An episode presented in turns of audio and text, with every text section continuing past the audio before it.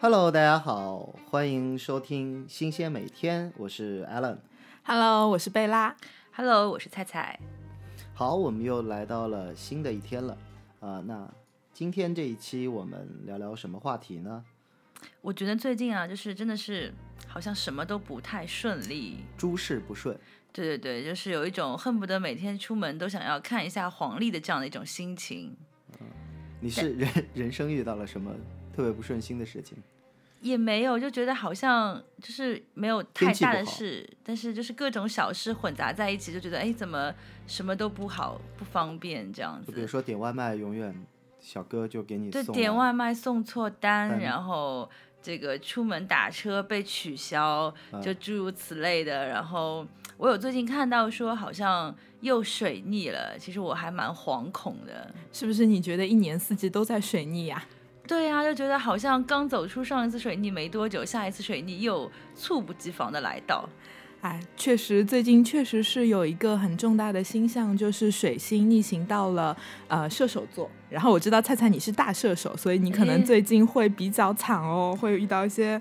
呃奇奇怪怪的事情哦，是很有可能的。所以真的是出门没有看 没有看星座造成的吗？呃，也不能这么说，但是确实水星逆行的时候比较容易遇到一些可能跟你的想象中不太一样的事情。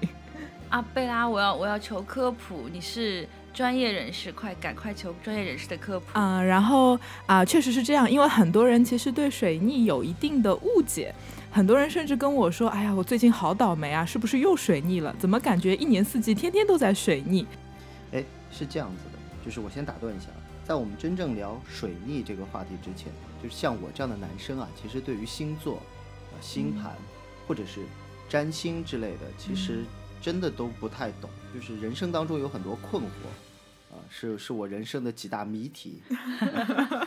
比如说，女生好像都很在乎星座的样子，或者是很记得星座的样子。就是我好有很多次，人生当中有很多很多次，在和朋友聊天说话的过程当中，我突然会发现，哎，他们都记得彼此的星座。？”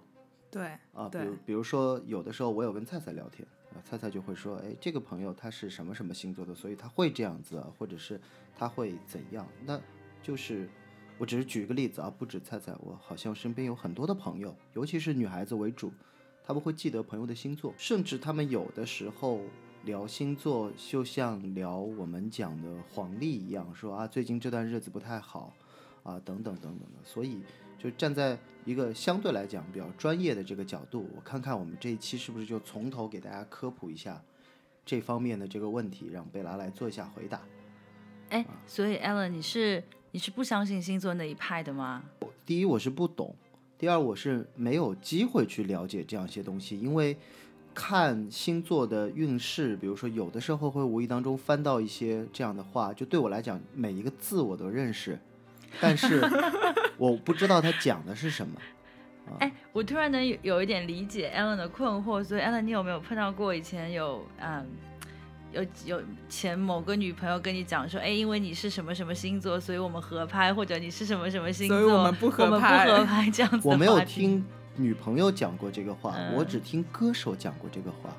哦比如说，呃，我很喜欢的一个歌手叫杨乃文，他嗯唱过一首歌叫说“我双鱼为什么天蝎要疼我”啊，我就知啊道啊，好像双鱼和呃天听说蝎双鱼和天蝎，因为我自己是天蝎座嘛，我还挺关心嗯这方面的，就好像什么水象星座啊、火象星座之间会相对来讲比较合一点点。所以它在我的这个概念里面，它有一点点像我们传统的风水的概念。就比如说你是、啊你是属水的人，那么你嗯可能嗯和属火的人、两个人相对来讲比较合拍。嗯那从性格方面，这个我是能理解的，就是一个慢性子和一个急性子，相对来讲比较合拍。如果两个嗯急性子要一起处理事情，嗯处理起来可能会遇到一些问题，或者遇到一些矛盾，两个人都不愿意退让，啊，所以其实对于我来讲，这些东西都完全是未知的。我的星座的启蒙来自一部著名的经典漫画，叫做《圣斗士星矢》。这可能是很多人的这个星星座座启蒙但是我的启蒙也就仅止于此。对于我来讲，星座代表着圣斗士以及他们的圣衣。明白了。这简直是一个直男的 观对点。对对对，就比如说你问我我喜欢哪一个星座，我可能觉得就是呃，第一看他的战斗力。就如果你是黄金十二，直男的世界好可怕。对，就如果你是黄黄金十二圣斗士的话，那么我我会觉得，比如说你是处女座的，那就比较强一点的。但是这几年处女座被黑的比较惨，好像 好像他们比较星座界的五人月饼呃，是的是的是的就是就是他们的性格也好，他们的处事方式也好，比较讨厌。啊、另外的还有什么上升星座啊，还有什么、嗯嗯什么月亮星座啊，等等等等这样一些，其实对于我来讲，这都是名词。它具体是什么意思，完全不清楚。我相信有很多听众跟我一样也是不清楚的，是男男生吧，以男生为主。所以我觉得，就是贝拉来这个节目真的是太重要了，因为他是专业的，我们要要让贝拉给你科普一下，Allen。呃，对，我觉得就是这是我三十几年人生生涯当中非常缺非常缺失的一个部分。呃，然后那个我只听很多朋友讲过说，如果要聊一个男生开始要聊星座的话，说明他要谈恋爱了，啊，好像是有这个现象。对吧？那么，哎，说不定我们这也可以为大家做一点点恋爱贡方面对 但是但是我觉得真的就是男生朋友们就是非常重要，因为女生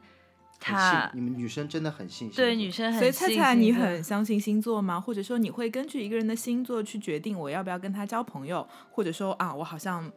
呃不是很喜欢这个星座的人，所以我尽量的远离他们，会有这个问题出现吗？会啊，会啊，一一定会。就是嗯如果我谈恋爱的话，可能会有几个星座是碰都不想碰的，是禁忌星座。对对对，就我觉得可能有时候认识一个男生，他的性格是怎么样，都还没有完全清楚的情况下，嗯你可能就直接会因为他是某个星座，他就已经决定了啊，他 一开始就没有那么对。原罪来自星座的原。就就你可能就没。有那么多的想要和这个人了解和接触的想法了，对，就是什么星座我就先不讲了。然后，呃，如果是普通的朋友的话，呃，可能就是会有一些星座，你会潜意识的觉得，哎，我可能跟他会比较的合，嗯然后你就会愿意多跟他交流啊。然后其实后慢慢发现大家其实想法还挺接近，然后就很容易相处嘛。但有一些，嗯。只是有一些啦，比较难搞的星座，你可能就会默默的在心里，呃，先给他这个画个小圈圈，嗯然后呃，再想一想这样子。当然不是说排斥，一定排斥哪些人这样子。那我很想知道，就是你，比如说对某一些星座会有那么一点点的抗拒，它是来源于你就是真的不喜欢这个星座呢，还是因为曾经接触过这个星座的人，你觉得这个人的性格或者说他的一些脾气你并不喜欢，所以你慢慢的就会对这个星座的人有一些抗拒呢？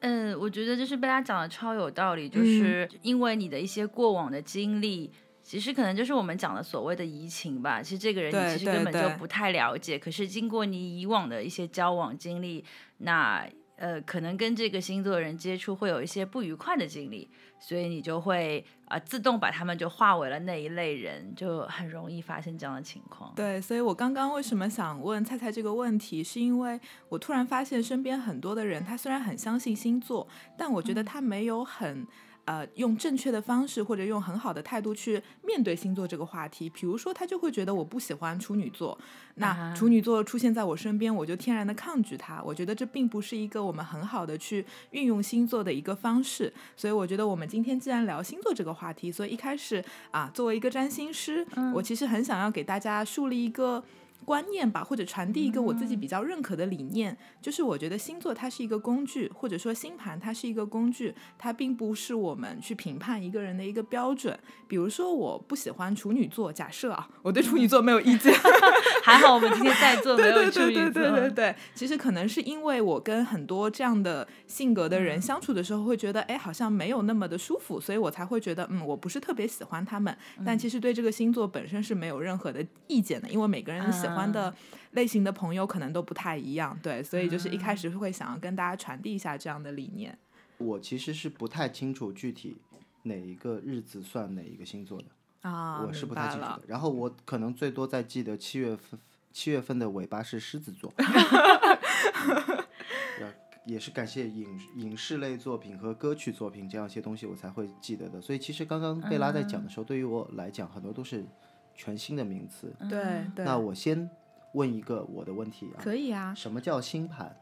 啊，是这样子的，这个这个话题其实它很大，但是其实也很容易解释。比如我们拉回到我们刚刚聊的各种星座的话题，其实我们平时生活中跟大家讨论的星座，它只是指的是一个人的太阳星座。啊，我们可能会听到有的人会问你，你的月亮是什么？你的金星在哪里？所以这些日月，包括金木水火土，它都是星盘的一个组成部分啊。宇宙有那么多的行星嘛，但是因为我们平时聊天的话题，我们不可能把你的金木水火土掉在哪里都说一遍，所以我们更多只是以太阳星座掉在哪里。啊，来代替你的整个就是星座的一个问题，但其实星盘是一个很复杂的系统，它不仅包括我们的太阳星座，它也包括月亮、包括金星、包括木星等等的。所以它会包括所有的行星，就是太阳系的所有行星，是吗？对，它其实包括我们很熟悉的金木水火土、天王星、海王星、冥王星，当然也包括一些小行星，大家可能不是很熟，比如说凯龙星啊、婚神星啊之类的。所以从某种意义上来讲，是不是每一个星？就代表每一个方面，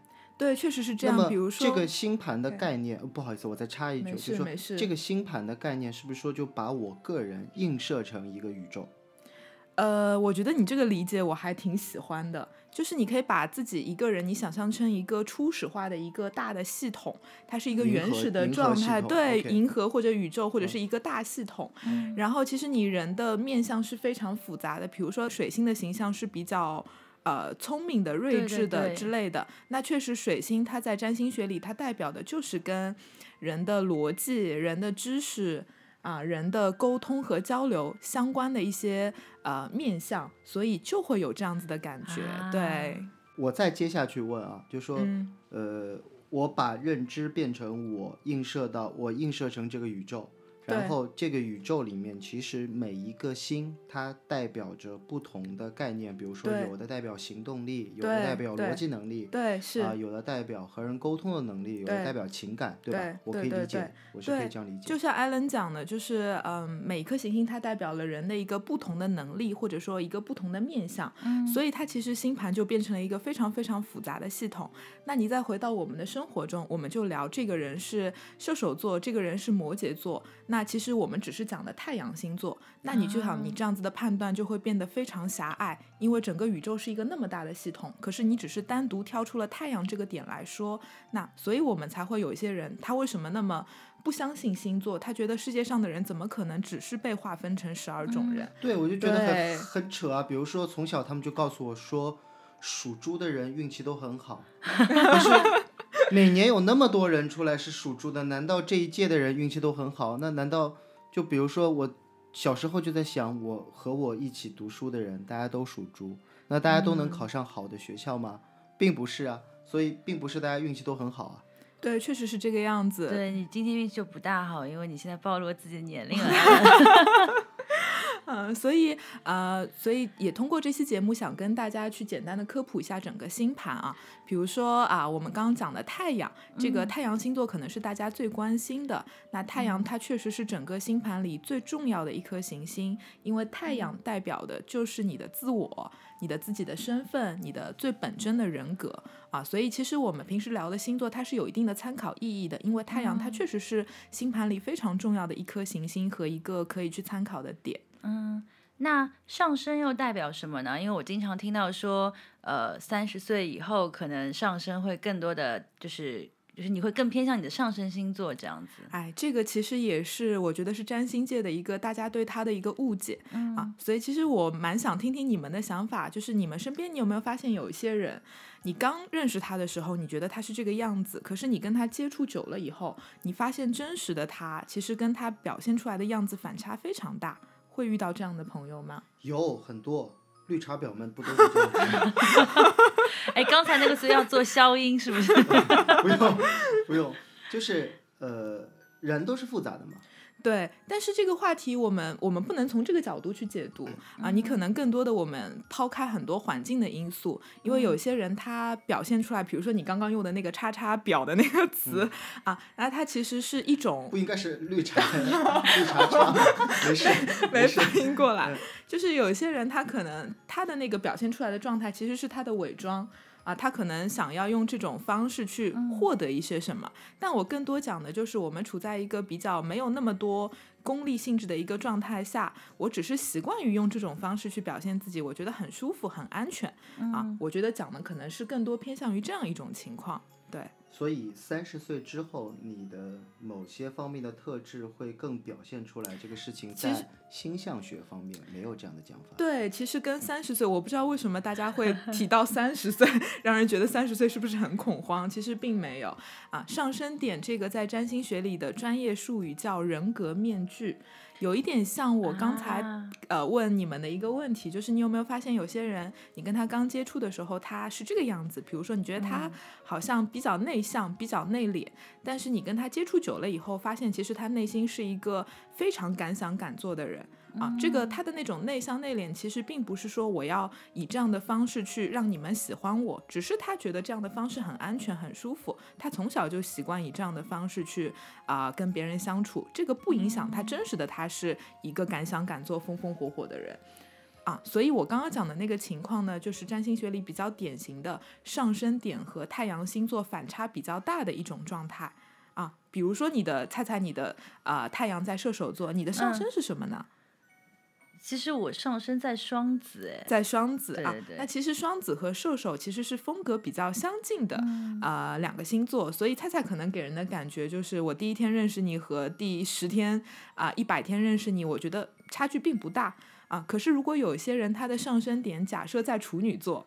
你就会发现真呃真正的他和你刚认识时候的他会有巨大的反差。对，这就是一个上升点，它就是一个人的人格面具。但是也要纠正大家的一个观点，就是人格面具它不是我们想象中那种伪装的面具。嗯它其实你可以，如果从心理学的角度去分析，它可能更像是你从小出生以后，你的父母、你的环境啊、你的整个成长的一个状态，它把你塑造成了这样的一个人格面具啊，它让你觉得以这样的方式去表现自己特别安全、特别舒服啊。其实更像是一一种保护色这样的感觉，对，可以这样去理解。对，所以一旦这样理解以后，你会发现，其实上升点它没有那么重要，因为它不是真正的你，它不是你真正的人格，它只是你一种比较显象的一种行为模式。我真正的人格应该是什么？就是我在。星象学的这个角度上面来讲，真正的人格其实就像我们回到刚才那个星盘是一个宇宙的概念。嗯，真正的人格就是你这个宇宙里的各大行星，比如说太阳、月亮、金星、木星、水星这些所有的行星构成了你真正的人格。所以我开始突然明白你刚刚跟我讲的星象学，从某种意义上来讲是一个工具的这个角度。对对对，是。就比如说，我们会用一些测试的方法来知道自己的性格。对。那么这些测试是工具。那其实从星象学的角度上来讲，又提供了另外一种让我来认识自我的一个方式，就是通过。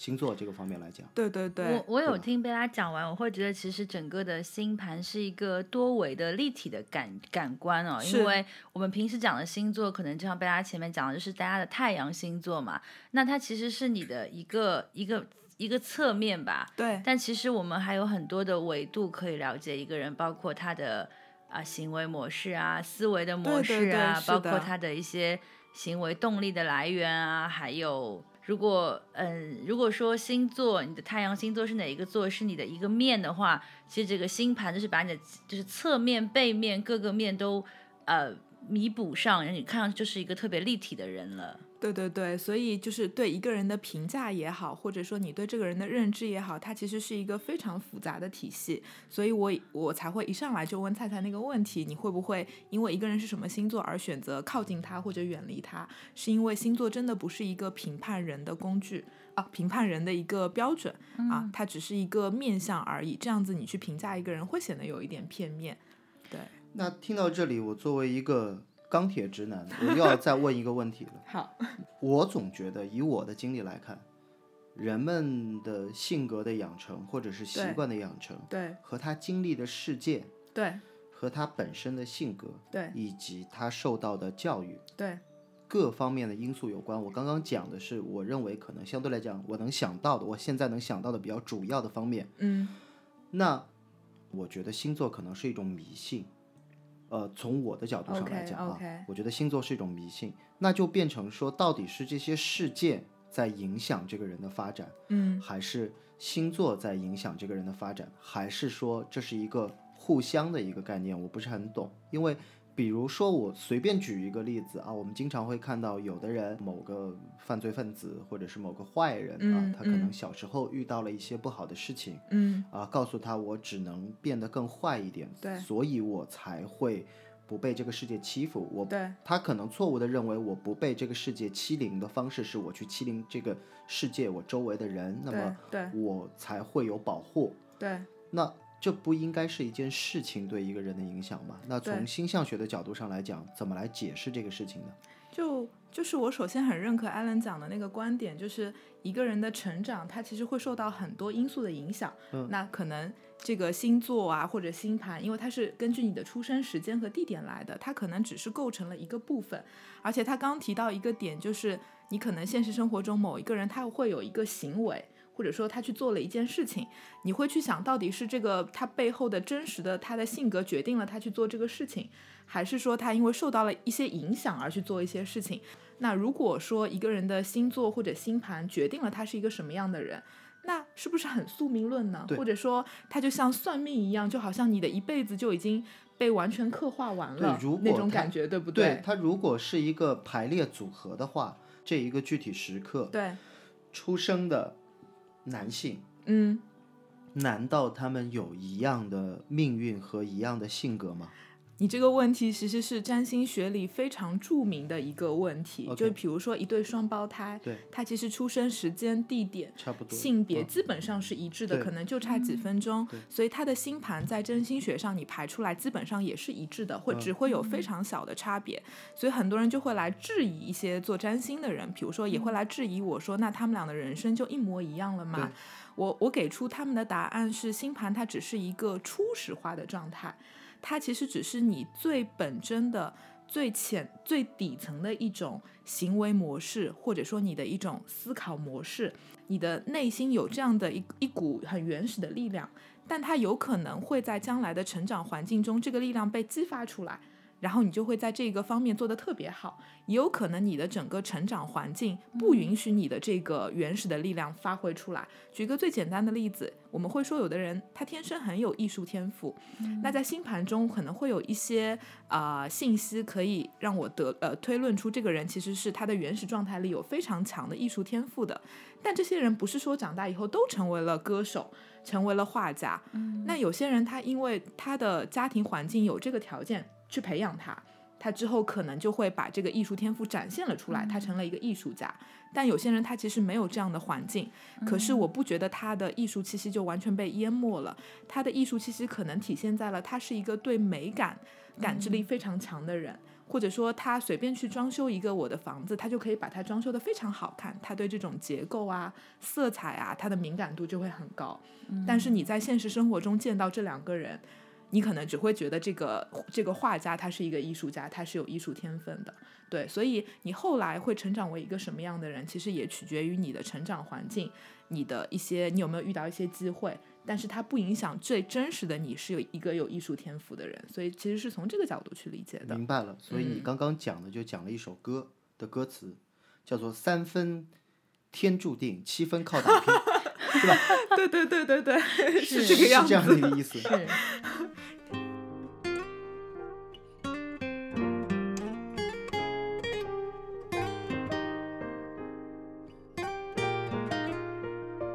原來你這樣珍惜我，從前在熱戀中都未聽講過。別說這種行貨哪里留得住我？到底是为什么分手你很清楚？如何笨到底？但到底还是我。谁人待我好，待我差，太清楚。想继续装傻，却又无力受折磨。心里羡慕那些人，麻木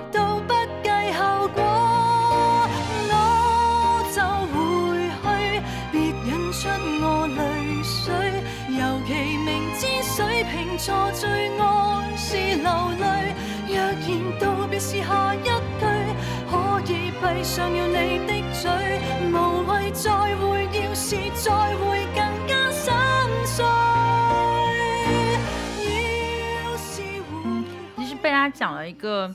挺大的宇宙的观念嘛，但是我我其实对这个人特别实际，就是我特别想 问问啊，因为有些行星可能会在我们的星盘里更重要一些，对不对对对对，确实是。那我其实特别想问问跟这个感情啊，或者是跟事业啊有关的，是要重着重看的是什么样的行星呢？其实感情和事业基本上是大家啊、所有人的一个共通的一个话题，或者说大家都非常感兴趣的点。所以正好想通过这个节目给大家讲一讲你啊，一看到一张星盘，它里面有这么多行星，我到底应该怎么看啊？先讲一下大家都很感兴趣的这个感情的话题吧。嗯啊，比如说刚刚 Alan 有提到过，他也不知道月亮代表什么、啊。比如说最近有一个很火的跟占星相关的话题叫金星逆行啊，所以又会提到金星这个东西。所以感情的话，我们一般都会看月亮和金星这两颗行星所以金星也会逆行是吧？会逆行，所有的所有的星都会逆行。，对都会逆行，天哪！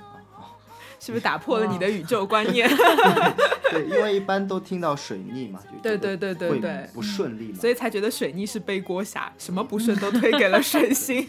对，所以就是你不同时间段遇到的不同的困扰，其实你可以赖不同的行星，而不是全部要丢给水星。那么其实是从某种意义上来讲，人处在任何一个阶段，都有一颗星在逆行，是吗？呃，不能这么绝对的讲。啊，因为整个刚刚我们讲它很复杂、很很庞大嘛，所以它有可能几颗行星同时在逆。好，明白了。那我们 一明白颗一颗了对吧星来讲，一颗一颗星来讲。好，然后呃，就是想跟大家讲讲大家比较感兴趣的感情的这个月亮和金星嘛。先来讲一下月亮好了，因为我们讲的太阳、月亮、上升点，这个其实是星盘里最重要的三个三个点，这个其实毋庸置疑嘛。啊，太阳和上升点其实刚刚有简单的去讲一下，我说太阳代表的是一个人的本真人格，那上升点代表的是一个人人格面具，那么月亮代表什么呢？月亮其实它是非常朝内的内收的一个行星，它代表的就是你的情感、你的潜意识或者你的安全感的来源啊。然后讲到这边，大家可能会觉得星盘很抽象，所以你们可以上网去看一下自己的星盘到底是什么样子。你去看到你，你就可以在那个星盘里看到你的月亮掉在了什么星座，以及掉在了什么宫位啊。所以它可以有可以可以给大家一个比较具象化的一个认知。哎，那贝拉，其实我觉得金星跟感情有关，挺容易理解，因为金星的英文就叫做 Venus 嘛，对，就大家想象一下，觉得这个东西可能跟感情挺有关系。但是那月亮呢？为什么月亮这颗星也会跟感情有关呢？嗯，这样子吧，菜菜，我先问你一个问题、啊，你生活中你自己或者你身边的朋友有没有遇到一种情况，就是你觉得你跟这个人在一起，你觉得很舒服，很有安全感，可是你又觉得你并没有那么喜欢他，或者说他其实没有让你那么的心动，或者说反过来，这个人其实让你很心动，你超爱他，但是你又觉得你跟他在一起很没有安全感，或者总觉得哪里不舒服，你有没有遇到过这样的情况？会有哎，这个就是大家讲的那个不不太合适的人嘛。对对对，其实金星和月亮有一点像我刚刚给你举的那个例子，一颗行星代表了就是让你觉得好舒服、好有安全感、好踏实的感觉，但另一颗行星呢，给你的感觉就是好心动，我好喜欢，让我觉得有那种心动的火花去碰撞出来的那种样子。对、啊对对对，比如说我们讲到月亮这颗行星、啊，月亮其实它代表的就是人的安全感，或者说人的潜意识，你到底要跟什么样的人在一起，或者你到底要做一件什么样的事情，你才能感觉到非常有安全感，非常舒服、啊。那金星就跟它完全相反。它代表的是你跟什么人在一起，你会觉得嗯、很心动，或者说很有那种爱的火花擦出来。所以我才说，我们看感情的话，两颗行星都要看，因为喜欢很重要，可是让你感到安全也很重要。所以其实网上说的那些什么星座和什么星座匹配度百分之八十九十是骗人的，是吗？我不能说它是骗人的，但只能说它是很片面的。啊，所以其实我下次要去了解一个人，可能更多的是要去问金星和月亮，如果是跟感情有关的情况下。对对对，或者说还有一个比较有意思的点。就是我刚刚问你的那个问题，嗯如果这个人让他感到舒适的人和让他心动的人，嗯恰恰是两种风格差很多的人，那其实这样的人他比较容易啊，就是相对于其他人来说，嗯他更容易遇到感情中的一些困扰和麻烦。就是我们生活中那些你觉得好像怎么恋爱这么别扭啊，或者说你有时候觉得我的感情为什么这么坎坷啊？其实很有可能是因为你的月亮和金星可能掉在了两个完全不同的星座，才会导致你怎么挑人，或者说怎么选伴侣，你都会觉得特别的不适应，特别的不舒服，或者说总觉得不对。哇对，天哪，这个好高深。对，其实没有那么高深啦，因为很嗯多人可能你遇到感情问题啊，你不能赖说这个人星座跟我不符，很有可能嗯是你自己的问题，你自己的月亮和金星掉在了两个太不同的位置，导致你你自己产生了一些纠结。其实不尽然是啊对方跟你不匹配啊，所以这也是我很想要跟大家讲的一个理念吧，就是你嗯我们在生活中遇到一些问题啊，不是说我要去赖别人跟我匹不匹配，而是有可能你自己的啊、上面可能会有点纠结，或者你没有太想清楚我的我的需求到底是什么。对，啊，所以其实我我听下来有感觉，其实对星座的了解是一个认识自己的过程。其实可能很多人就是呃刚开始就会特别想要去看一看呃别人的星盘是什么样的，对对但是其实我觉得可能看自己的星盘会更有用的感觉。我觉得你首先要知道自己想要什么，那你才能嗯找到一个人来满足你的需求，这样子可能是不是啊运行起来效率更高呢？对。嗯，刚才有讲到感情的部分嘛，其实另外一个大家都特别关心的问题就是关于事业这一方面的嘛。呃，关于事业的话呢，我们就不能看月亮和金星了啊，嗯我们就可以看另外两颗大家也比较熟悉的行星，嗯一颗叫水星，一颗叫木星。先来跟大家讲一下水星好了。那水星其实大家都很熟，就我们嗯经常讲的水星逆行、啊嗯，遇到好像我们遇到一些倒霉的事情，大家都会说，哎呀，水逆又来了，是不是水逆又来了啊？其实为什么大家都会赖水星这颗行星呢？因为水星它恰恰跟我们的工作关联度非常高，它本身代表的就是一个人的啊、知识啊、逻辑啊。沟通啊、言语啊、交流啊这些方面的东西，那你去想一想，如果你的这一块的功能出现了一些问题，或者说它有一些星象不太好的时候，那你可能你在那段时间里，你可能就会遇到啊，我叫叫出租车我叫不到，然后呢，或者我跟我的同事和朋友突然间有什么口角上的摩擦，或者是我的工作可能会遇到一些困扰，因为我们的工作中大部分都会遇到这种说和写，包括沟通这样子的技能。就是啊工作中遇到了绿茶叉的时候，可能是我们的金星有一些问题，对吗？水星，啊水星，我水星，水星 啊，所以大家可以去看一下你星盘里的水星掉在了什么样的星座啊。嗯比如说，我们会发现我们生活中，你为什么很喜欢跟这个同事去搭档？可能他的水嗯星掉在了一个特别靠谱的位置啊。假设嗯说，在我的观念里，我觉得摩羯座是一个很靠谱的星座。嗯所以一个人如果他的水星掉在了摩羯座，那他就是那种在工作中非常勤勤恳恳、非常踏实的人。你跟他工作啊沟通起来，你可能就会觉得比较舒服。对哇，那简直是完美同事的感觉。对，完美同事。但嗯假设呢，如果你碰到的同事他的水星掉在了呃。说什么星座不会招黑呢？假设他掉在了射手座好了，啊，射手座在我们的印象中是一个比较风风火火的啊，非常嗯敢想敢做的星座。但是假设如果你的同事水星掉在射手座，你就会发现跟他合作的时候，他的思维特别跳脱，嗯特别不着调。今天他提的是这个方案，明天他提的可能就是一个完全不同的方案，你也抓不住他的逻辑在哪里，你就会觉得，哎，这个人为什么一天一变？那他很有可能他的水星就掉在了非常跳脱的星座上面。明白了，就是所有的老板和所有的甲方 哇没有，他们也有可能水星掉在了处女座，所以特别挑剔。哇，所以就是要给老板和合作方看个盘 看个盘。对，知己知彼才能百战不殆嘛。嗯然后讲完了水星，还有一颗行星也想跟大家科嗯普一下吧，就是木星。木啊星，木星呢，大家可能对它的了解度没有像金星、水星那么高，但木星其实是整个星盘里我自己觉得大家都非常喜欢的一颗行星，嗯因为我们会把它称之为大吉星，就是它是一颗非常幸运的行星。啊啊，也就是说，这颗行星掉在你星盘的某一个位置上面，那就代表你在那个地方会做得特别好，或者说你特别有天赋。啊，对，比如说有些人会来问我说：“哎，贝拉，我到底我的天赋在哪里？我应该往什么方向去拓展我自己的事业？”嗯我就会建议他说：“哎，那你去看一下你的木星到底掉在了哪个宫位里面啊？比如嗯说，如果你的木星掉在一个呃，举个例子，掉在了十宫，它是一嗯个工作的宫位，那你可能你这个人你的工作运就天然要比别人好很多。”啊，但假设你的这个木星掉在了另外一个掌管金钱的宫位，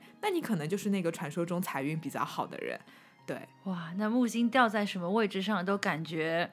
什么地方就要旺的感觉。对，就是这种感觉，所以我们会啊把它称之为大吉星嘛。所以如果大家想嗯知道一些跟自己的工作啊相关的一些东西，其实可以去看一下你木星掉在的位置。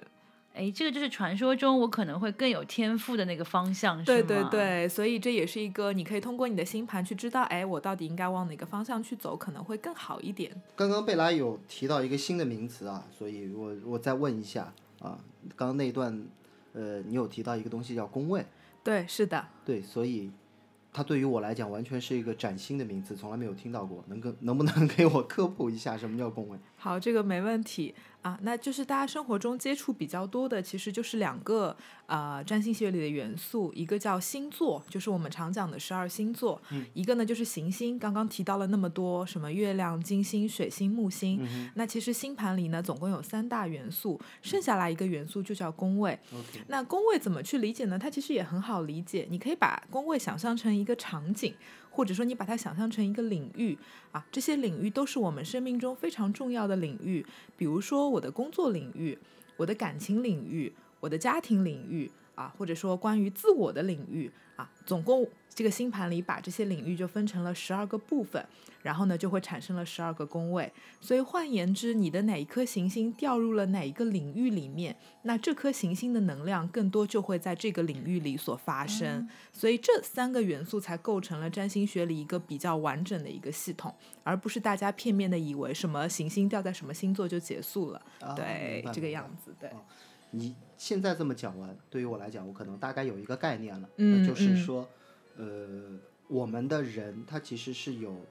一个星盘是圆形的嘛，对，是的，其实我们要分析这个人的话，那其实就等于有三个的标准或者三个方式，对对对有三个元素吧，啊这样去理解对，三个元素，嗯，把这些元素以及你本身的那个原始的那个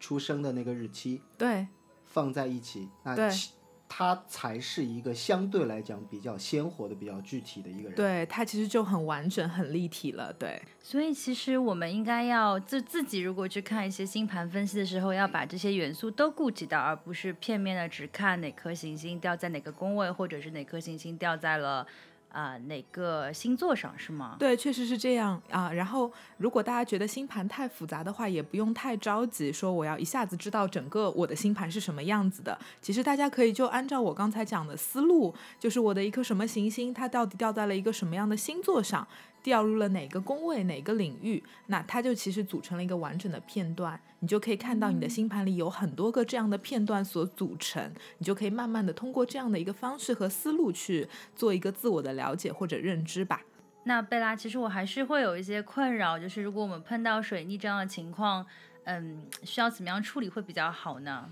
嗯，水逆现在大家可能对它有一个比较完整的认知了，就它其实是以水星逆行，而不是它是一个单一的一个概念啊。嗯水星逆行呢，不是说天上的这颗水星在倒着走，而只是从占星学的这个角度来讲，这个行星你从地球的角度望出去，它可能会有一个角度的偏差，会看起来它像在逆行。啊。对，并不是说天上的这一颗行星真的是在倒着走啊，所以其实你反过来去放到我们的生活中，水星逆行它不是说代表我一定会遇到倒霉的事情，嗯，而是逆行呢，我觉得它提供了一个反过来的视角，因为我们都会往前看，我们大多数我们的视角是往前看的，但逆行呢，它有一点像是往向后看，你去反思自己在这个呃境况中遇到的一些问题。那我不知道大家还记不记得我之前讲过水星代表了是什么？菜菜你还记得吗？理偏理性的一个思维模式。对，对对，啊、或者说思维啊、知识啊，或者说它它也跟沟通嗯啊、写作、交流这些板块相关。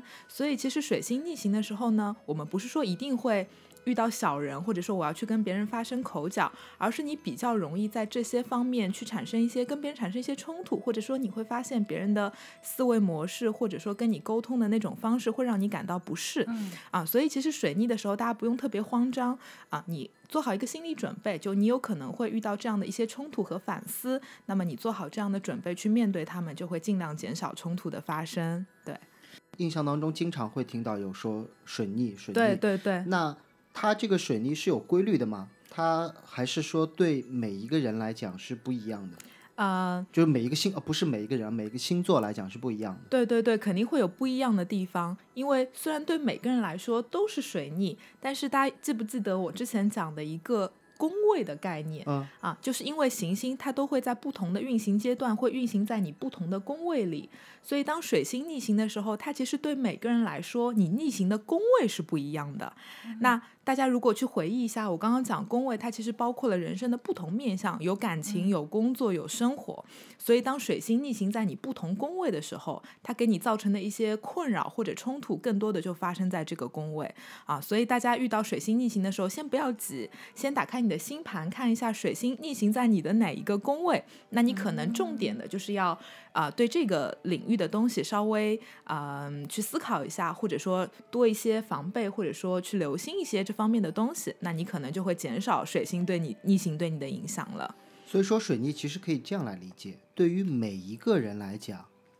水逆是同时的，对只是它对于你个人或者对于个体来讲，它影响的范围和影响的地方是不一样的。对对对，如果我要注意的话，或者嗯如果我有所准备的话，我至少可以知道它大概在我的哪一个范围之内造成影响。对对对，OK，是这个啊样子。那其实呃，水逆对于每个人的话，是要根据他自己的星盘来看，他的水星掉在他的哪个宫位或者哪一个星座上，那可能对他的是这一部分的影响，而不是而水逆其实并不是一个全能背锅侠，是这样的意思。当然，我有有的时候还挺心疼水星的，什么都被赖在他身上啊。所以大家在这个去接触水逆，或者说想要为水逆做一些准备之前，大家先要去看一下自己的星盘，去看看水星在你本来的星盘里，就我们被称之为本命盘，究竟扮演着一个什么样的角色，那你可能才会去更好的去认知水逆到底对你会有什么样的影响。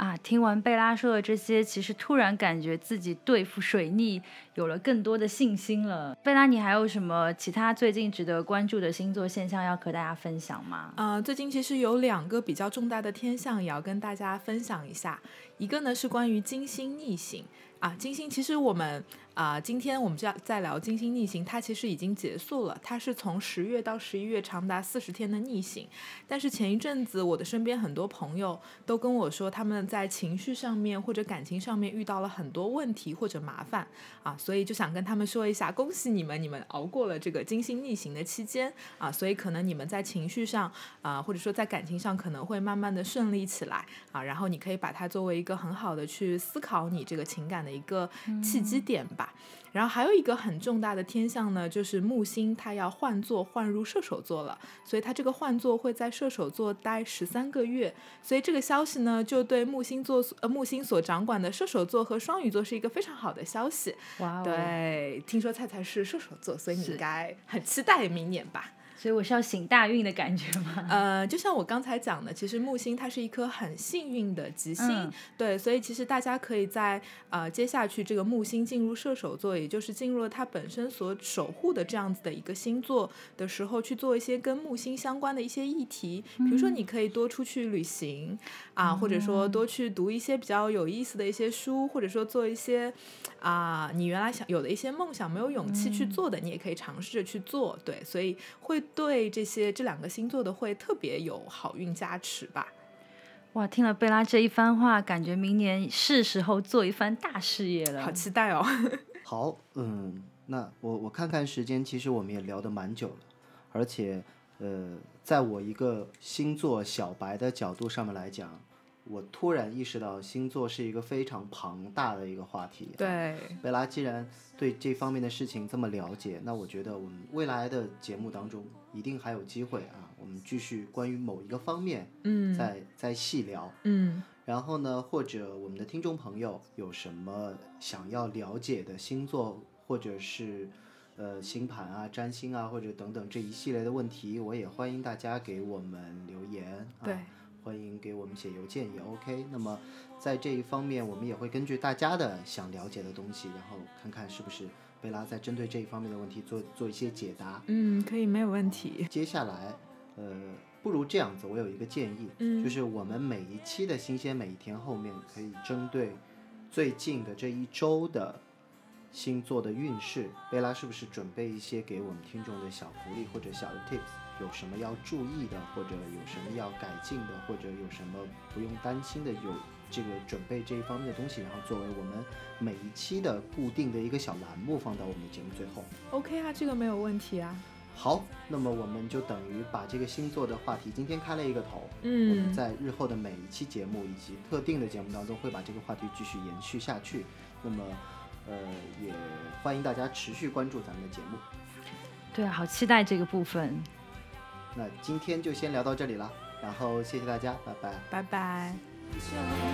让你一无所有，让你在说谎的时